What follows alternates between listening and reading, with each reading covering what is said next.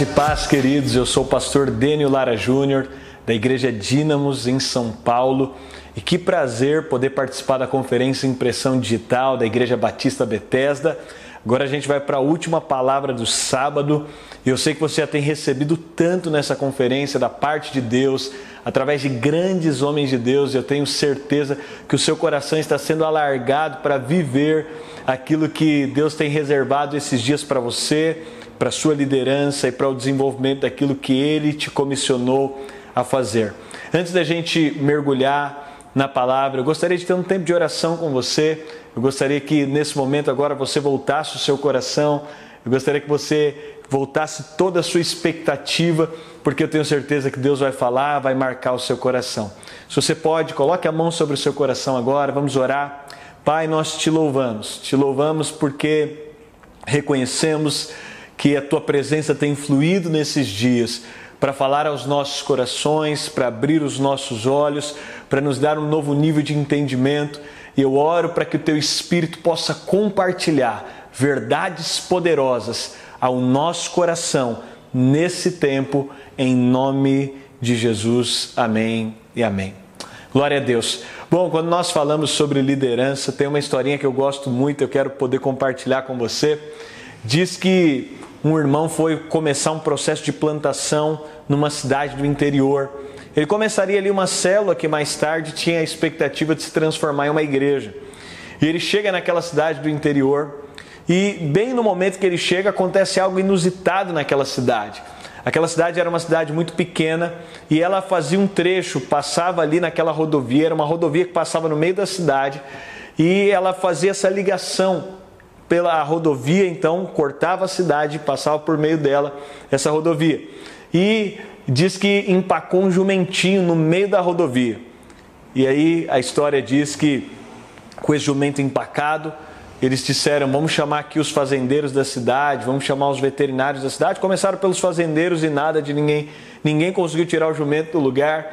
Chamaram ali os veterinários e ninguém conseguiu tirar o jumento do lugar. Eles disseram: vamos é, ir apelando, vamos chamar agora é, um guindaste tentaram colocar o jumentinho em cima do guindaste, nada do jumento sair do lugar. E foram chamando profissionais e daqui a pouco alguém teve a ideia e disse: vamos apelar para as religiões e chamaram ali o padre da cidade, benzeu o jumento, o jumento não saiu do lugar. Chamaram ali e começaram a chamar, é, então chamaram os macumbeiros, chamaram os espíritos e nada do jumento sair do lugar. E depois que já tentaram de tudo, alguém disse: Olha, eu lembro, tem um líder que chegou na cidade, tem agora, ele vai plantar uma igreja, é um pastor, ele chegou na cidade para plantar uma igreja. Vamos chamar ele, quem sabe não resolve. E chamaram então esse pastor para poder tirar o jumentinho do lugar. E aí o pastor chega, estava toda a mídia, toda a imprensa, já tinha quilômetros e quilômetros daquela rodovia de congestionamento e cargas estavam ali, estava se perdendo cargas perecíveis que tinha que chegar no destino e todo aquele contexto e repórteres e toda a cobertura e chega aquele pastor que era a última solução e ele chega ali, ele pede distância para todo mundo, ele chega até o jumentinho, ergue a orelha do jumentinho ali e fala algo para o jumentinho. E o jumentinho começa a dar risada sem parar, e todo mundo está ao redor, está vendo o jumento rindo, ria, ria sem parar. Daqui a pouco ele sai um pouquinho, volta e fala de novo no ouvido do jumentinho, e o jumentinho começa a chorar sem parar. Ele chora, chora, chora, chora. Ele dá uma distância, volta e fala uma terceira coisa, e o jumentinho sai correndo sem olhar para trás. Todos os veículos, e aí aquele pastor ele vira as costas e sai andando e vai embora. E todos os veículos de imprensa, todo mundo, o prefeito da cidade, chega até aquele pastor e diz: Não, você não vai embora, não, você vai nos contar o que aconteceu. E ele, eles dizem: Olha, primeiro você falou alguma coisa, o jumentinho começou a chorar. Depois você falou alguma coisa, ele começou a rir. Depois falou alguma coisa, ele saiu correndo sem olhar para trás. Nos explica o que, que foi. Ele disse: Olha, primeiro eu falei no ouvido dele que eu era pastor, que eu tinha vindo para plantar uma igreja aqui, que eu era um líder. E ele começou a rir de mim. E ele riu, riu, riu. Eu dei uma distância. A segunda coisa, falei, o que, que você falou que ele começou a chorar? Ele falou, eu falei o quanto eu ganhava para fazer isso. Ele começou a chorar sem parar. E a terceira coisa que ele saiu correndo, ele disse, a terceira coisa que eu falei foi se ele queria trabalhar comigo. E aí ele saiu correndo e foi embora. Bom, brincadeiras à parte, quando nós falamos sobre o contexto da liderança e do ambiente pastoral, realmente é uma função tão importante para o desenvolvimento do corpo. E quando nós falamos dentro desse contexto, a realidade é que Deus nos chamou e, e nos designou a fazer o que fazemos. E quando nós fazemos isso, nós entendemos que para muitos, e como essa historinha que eu contei aqui, é só uma maneira divertida de ilustrar algo, mas para muitos trata simplesmente de um peso, de algo que é pesado, de algo que é difícil, de algo que, que, que é uma sobrecarga, quando na verdade não é isso que Jesus nos convida a viver, não é essa a realidade. E ainda que tenha, muitas pessoas às vezes me perguntam, pastor, é difícil ser pastor? É difícil ser líder? É difícil cuidar de um grupo? Eu diria que não é difícil, eu diria que é impossível. É algo que, se não for feito através do poder do Espírito, é impossível de ser desenvolvido. É impossível cuidar de pessoas, é impossível olhar para as pessoas sem essa realidade. E eu quero falar para você aqui sobre quatro maneiras que Jesus amou as pessoas, quatro formas práticas de amar as pessoas. Quatro formas, e nós estamos falando aí nesses dias sobre amor, é esse tema que a gente está tratando, ele é tão poderoso. Mas quatro formas práticas de que Jesus, agora, estabelecendo um novo tempo e uma nova aliança, Jesus vem para estabelecer uma nova era, um novo modelo de liderança, uma nova perspectiva de liderança. E nós temos um modelo de liderança na lei, e agora nós temos um modelo de liderança na graça. E o amor é a plataforma que vai fazer essa transição completa da liderança da lei para a liderança da graça, da liderança que está no Velho Testamento para a liderança agora do Novo Testamento, que é inaugurada a partir de Jesus. E eu quero te falar quatro formas práticas nisso, que Jesus liderou as pessoas. Quatro formas que ele utilizou para liderar as pessoas. E quando nós falamos sobre a liderança das pessoas, é importante que você entenda e coloque uma ótica, um prisma sobre esse aspecto de liderança. Porque o apóstolo Paulo ele nos faz um convite, ele diz: Olha, ninguém conhecemos agora segundo a carne, a ninguém conhecemos mais segundo a carne. Então a perspectiva agora de liderar as pessoas não é ver as pessoas com base naquilo que eu enxergo carnalmente, não é ver as pessoas com base naquilo que eu vejo humanamente, mas é enxergar as pessoas agora com base numa perspectiva de como Deus as vê. E como Deus as vê, agora em Deus há uma lente chamada Cristo, e todas as pessoas Deus vê agora através da lente de Cristo. Então a realidade que está sobre as pessoas não é aquilo que elas naturalmente são, mas é aquilo que espiritualmente nós enxergamos nelas. E falando sobre isso, eu quero te falar aqui de quatro formas que Jesus amou as pessoas de maneira prática. E a primeira, Jesus ele permitiu que as pessoas fossem livres. Jesus liderou pessoas que eram livres.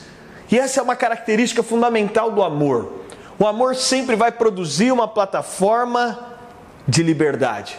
Você sabe, muitos lugares, muitas pessoas, elas gostam de liderar, elas gostam de se relacionar com as pessoas com algum tipo de dívida emocional. Elas gostam de ter relação com as pessoas como se o tempo inteiro as pessoas devessem a elas algo. Algumas pessoas, e, e esses relacionamentos são doentios, porque na sua relação com as pessoas, ou as pessoas se sentirão amadas, ou elas se sentirão usadas. Não há um meio termo nessa relação. Ou as pessoas vão se sentir livres, ou as pessoas vão sentir à vontade, ou elas vão sentir usadas por você. E Jesus ele vem para liderar as pessoas, e ele vem para se importar com cada indivíduo. Ele vem para olhar para cada indivíduo de uma maneira única, de uma maneira peculiar. Jesus vem para se importar e é tão interessante porque às vezes no nosso propósito, no nosso desenvolvimento de vida, às vezes a gente só usa as pessoas para o desenvolvimento de algo que a gente quer. E é tão ruim porque porque nesse ambiente as pessoas se sentem usadas, elas se sentem manipuladas. Sim, o propósito é importante, mas acima do propósito está o amor. Nós falamos muito, talvez seja algo que você utiliza também, e eu utilizo isso e creio nisso, que Deus não une pessoas, ele une propósitos. E tantas vezes nós falamos sobre isso, nós somos unidos por um propósito. Isso é verdadeiro, isso é importante, isso é fundamental para o desenvolvimento da igreja. Mas às vezes a, a, essa, esse aspecto de dizer, olha, Deus nos uniu por um propósito, às vezes nos faz atropelar a liberdade do outro, nos faz atropelar a valorização do outro, nos faz atropelar o amor. Por quê? Porque ainda acima do propósito é algo mais poderoso, que é o amor que é essa valorização. E Jesus tem esse aspecto com as pessoas, a liberdade, porque o amor não é controlador, o amor não domina o outro. E quando nós falamos sobre essa esfera de relação com as pessoas, o amor ele não traz esse ambiente de controle em relação ao outro. Lá em Gênesis capítulo 1, no verso 26, se você abrir aí a sua Bíblia, se você puder, abra a sua Bíblia em Gênesis capítulo 1, verso 26, sobre isso. Olha que interessante que a Bíblia diz diante da criação do homem. Também diz, disse Deus: façamos o homem à nossa imagem, conforme a nossa semelhança, tenha ele domínio sobre os peixes do mar, sobre as aves do céu, sobre os animais domésticos, sobre toda a terra e sobre todos os répteis que rastejam sobre a terra. Olha que poderoso, eu estou te dizendo que a maneira que Jesus se relacionou com as pessoas foi dando a elas liberdade, ele não dominou as pessoas. Por quê? Porque quando nós falamos sobre domínio, lá em Gênesis capítulo 1, no verso 26, Deus está dizendo para o homem: domine sobre os peixes do mar, sobre as aves do céu, sobre os répteis, sobre o que existe. Mas uma coisa Deus não disse: Deus nunca disse domine sobre outros homens. Não foi essa palavra. Eu costumo brincar que Aquele que quer controle deve cuidar de peixe, de réptil, de ave, deve comprar uma fazenda, tocar gado. Sobre isso nós temos controle, sobre animais, sobre a natureza, mas não sobre outros homens. Uma manifestação prática de amor de Jesus em relação aos seus discípulos é que ele transmite esse ambiente de liberdade. Ele transmite esse ambiente de amor, aonde eu não estou debaixo de um domínio. É tão grave todas as relações onde eu tenho que me posicionar pelo título. Sabe, quando nós falamos sobre títulos, títulos na liderança não são para estabelecimento de domínio. Títulos são para estabelecimento de organização, mas não de domínio. Porque Deus não nos chamou a dominar sobre outras pessoas. E é tão ruim, é uma manifestação de falta de amor, quando a nossa relação com as pessoas ela é estabelecida sobre domínio ela é estabelecida. É tão ruim em uma organização, em um lugar, onde as pessoas se relacionam por medo, onde as pessoas sentem medo, medo de um líder, medo de alguém, medo de uma figura. É tão ruim numa casa quando o marido sente medo da mulher, quando os filhos sentem medo do pai. Entende? Esse ambiente de opressão, ele foi completamente extinguido na liderança de Jesus, no perfil de relação de Jesus ele está ali no ambiente de permitir as pessoas que elas sejam livres para ser quem elas são. Ele permite que no ambiente de amor as pessoas não sejam dominadas, mas que elas sejam influenciadas, que elas sejam amadas. A realidade é que Deus não nos deu liderados, Deus não nos deu relacionamentos para nós termos em quem mandar. Deus nos deu relacionamentos para termos por quem morrer. Quando nós vemos o padrão de Jesus em relação aos seus discípulos, ele não tinha quem mandar, ele tinha pessoas pelas quais ele morreu. Ele tinha pessoas que foram altamente influenciadas no ambiente, numa atmosfera de liberdade e não de domínio. Num, num ambiente, numa atmosfera onde as pessoas se sentiam livres. Mas uma segunda manifestação de amor de Jesus nessa relação com os discípulos é que a honra estabelecida foi uma honra de cima para baixo. Você sabe, um tema que nós falamos muito e um contexto muito ensinado é sobre honra. E existe importância sobre esse tema, é algo central. Não tem como estabelecer uma igreja saudável sem honra. Não tem como estabelecer uma família saudável sem honra. Não tem como estabelecer um ambiente de trabalho saudável sem honra. A honra é um princípio fundamental para o desenvolvimento de qualquer organização saudável. Mas o fato é que honra não é aquilo que você exige, honra é aquilo que você dá. Eu me recordo no ano passado, em uma das agendas que nós estávamos, minha esposa estava me acompanhando e acabou o nosso momento de ministração e nós fomos para um restaurante, chegamos lá é, o casal de pastores de uma igreja muito relevante. Nós estávamos muito felizes de estar lá. E nós perguntamos aí como é que estão as coisas aqui. E você sabe, a maioria dos homens sempre dizem que está tudo bem. é natural quando você senta em, em, em, um gabinete pastoral, em qualquer coisa, você pergunta para o homem, sempre está tudo bem. E ele diz está tudo legal. E a esposa se sentiu na liberdade. Ela disse: Olha, eu fiquei muito triste esses dias porque ela dizendo: Eu vi um vídeo do aniversário da sua esposa. Na ocasião, a minha esposa tinha feito aniversário, ela dizia ali. E eu vi que no aniversário da sua esposa ela recebeu N presentes, mais de uma festa, que as discípulos estavam ali, que as pessoas estavam honrando ela. Ela disse: Foi meu aniversário. E ela, ela falou: Eu percebo aqui que na nossa igreja nós temos um problema de honra, as pessoas não sabem honrar, elas, elas não sabem é, se dispor, elas não sabem honrar. E ela dizendo aquilo. E, e eu falei, poxa, ela está achando que honra é aquilo que ela exige, honra não é o que a gente exige, honra é aquilo que a gente dá. Eu disse para ela: olha, eu vou fazer aqui uma timeline e vou te explicar um pouco sobre o aniversário da minha esposa. Pouco tempo antes, uma das nossas pastoras fez aniversário. E ela estava passando por um momento difícil de instabilidade emocional. E minha esposa fez que fez e preparou toda uma festa. E quando a festa estava toda pronta, toda preparada, era uma festa surpresa.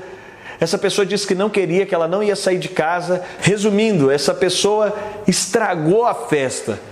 E aí eu disse para minha esposa: ah, agora já foi, não vamos mais fazer festa.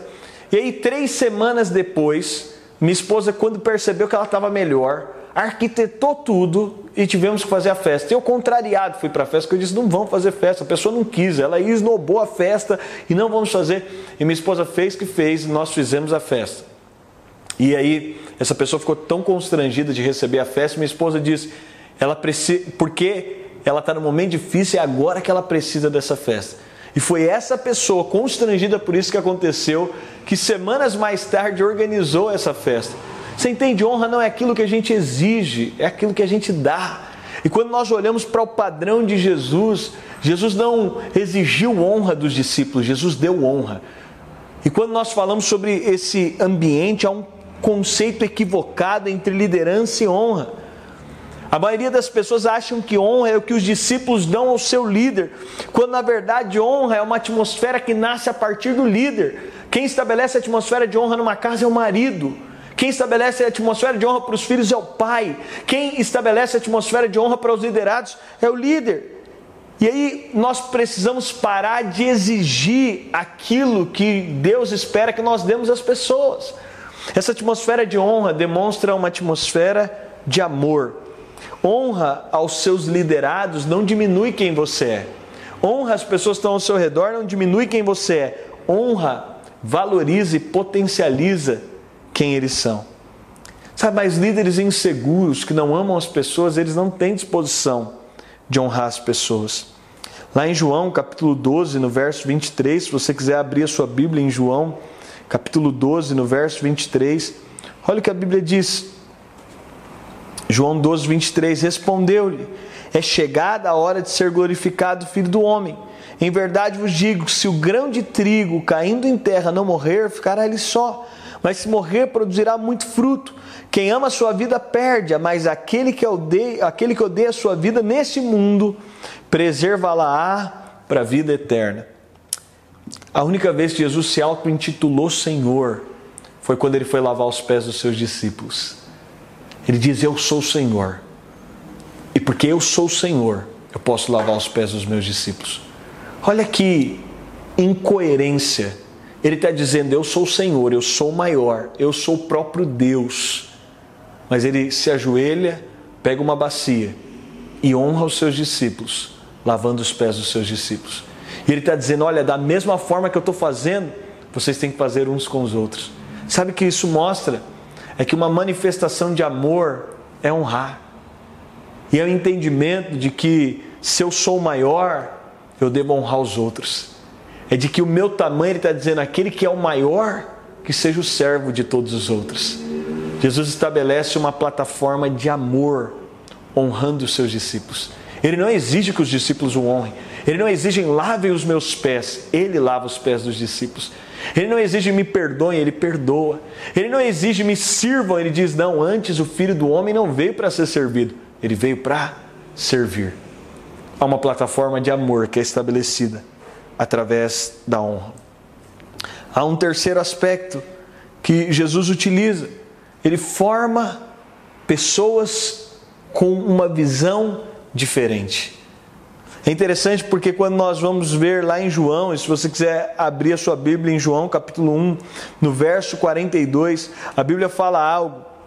É, a Bíblia está falando aqui quando André, o irmão de Simão Pedro, vê Jesus e ele chega para Simão e diz: Eu encontrei o Cristo. E no verso 42 ele leva, e a Bíblia diz: E o levou Jesus, olhando Jesus para ele, diz: Tu és Simão, filho de João, tu serás chamado Cefas, que quer dizer Pedro. Lá em João 1,42 é a primeira vez que Jesus se depara com Simão. E a primeira vez Jesus se depara com Simão, e eu estou dizendo aqui que um terceiro aspecto dessa manifestação de amor é que Jesus vai olhar para as pessoas de uma maneira que elas nunca se viram. E o amor tem poder de fazer isso. É uma manifestação, é um mensageiro agora, é a própria graça se manifestando. Aquele homem, e Jesus está olhando para Simão, e Jesus está dizendo: Simão, Jesus está nesse aspecto, olhando para ele e dizendo: Você não vai ser chamado Simão, você vai ser chamado Cefas, que quer dizer Pedro. Você sabe, Simão aponta para inconstância, Pedro aponta para pedra, Pedro aponta para uma base sólida. Sabe o que Jesus estava falando ali, em outras palavras? Primeira vez que ele encontra Simão, Jesus está dizendo: Eu te vejo de uma maneira que ninguém nunca te viu até hoje. Eu te enxergo de uma maneira que você nunca foi enxergado até hoje. E é um poder revolucionário quando isso acontece. Porque Jesus está olhando para ele e dizendo: Eu tenho uma visão diferente para você. Sabe o que Jesus estava fazendo? Esse mesmo Pedro, que era Simão, esse Simão inconstante, lá de João capítulo 1, esse Simão inconstante de João capítulo 21, que vai voltar a pescar, é o mesmo daquele Simão, aquele Pedro é o mesmo homem daquele Pedro que vai se tornar aquele que vai assumir o ministério apostólico de Jesus. É aquele mesmo que vai pregar e vai ver 3 mil, 5 mil e salvações acontecendo de maneira sobrenatural lá em Atos. É o mesmo. O mesmo de João capítulo 1, o mesmo Pedro de João capítulo 1. É o Pedro lá de Atos. E qual é a diferença? É que houve alguém que teve coragem de olhar para ele da maneira que ele deveria ser valorizado. Houve alguém que olhou com olhos de amor e o valorizou de uma maneira que ninguém nunca tinha feito. Se você já estudou alguma coisa sobre ouro, chega a números de ter que tirar aí uma tonelada de barro para achar uma grama de ouro. É muita coisa. Sabe qual é a verdade? É que Jesus olhou e é o mesmo Simão, mas Jesus está olhando aquele barro por cima e dizendo: tem ouro aí. Jesus está olhando aquele homem bruto, Jesus está olhando aquele homem inconstante, dizendo: por detrás e por baixo de tudo isso aqui tem ouro. A diferença desse Simão inconstante de João 1 e desse Pedro prevalecente de Atos é que alguém teve coragem de tirar o barro que tinha. Houve um líder que teve coragem de dizer: por debaixo disso aqui tem ouro. Sabe, às vezes a gente quer tratar as coisas como se fosse uma joalheria que a gente chega lá, quando você chega na joalheria, o anel tá bonitinho, tá perfeito. Mas para um anel desse perfeito chegar lá, na vitrine da joalheria, alguém teve que tirar muito barro para encontrar gramas de ouro. A verdade é que a formação de equipes vitoriosas, a formação de pessoas prevalecentes, o processo de discipulado é o entendimento que por debaixo de todo aquele barro tem ouro. E um quarto e último aspecto foi uma demonstração de amor de Jesus. Foi a utilização do poder do Espírito Santo. Jesus está caminhando com os discípulos e lá em João capítulo 16, no verso 7, João capítulo 16, no verso 7, olha o que ele vai dizer: Mas eu vos digo a verdade, convém que eu vá, porque se eu não for, o consolador não virá para vós. Se porém eu for, eu vou-lo enviarei. Sabe, Jesus ele vai manifestar o amor com o entendimento de que a obra completa carece do poder do Espírito Santo. Há tantos líderes que tratam esse ambiente de uma maneira tão natural. Há tantas pessoas que lidam com os relacionamentos de uma maneira tão natural. Mas o entendimento do poder do Espírito Santo é o entendimento de amor. Os discípulos queriam Jesus para eles, eles estavam agarrando Jesus, dizendo: Você não pode ir. E Jesus está dizendo: Olha, se eu não for, a obra não vai ser completa. Jesus tinha que sair de cena para permitir que o Espírito atuasse. E esse é o processo saudável de relacionamentos. É o entendimento de que nós não podemos resolver a vida das pessoas. É o entendimento de que tem uma parte que nós fazemos, mas tem outra parte que compete ao Espírito Santo. Tem uma parte que nós vamos, mas tem uma parte que só o Espírito Santo pode fazer. E Jesus está dizendo: convém que eu vá para que ele venha, convém que eu vá para que ele se manifeste.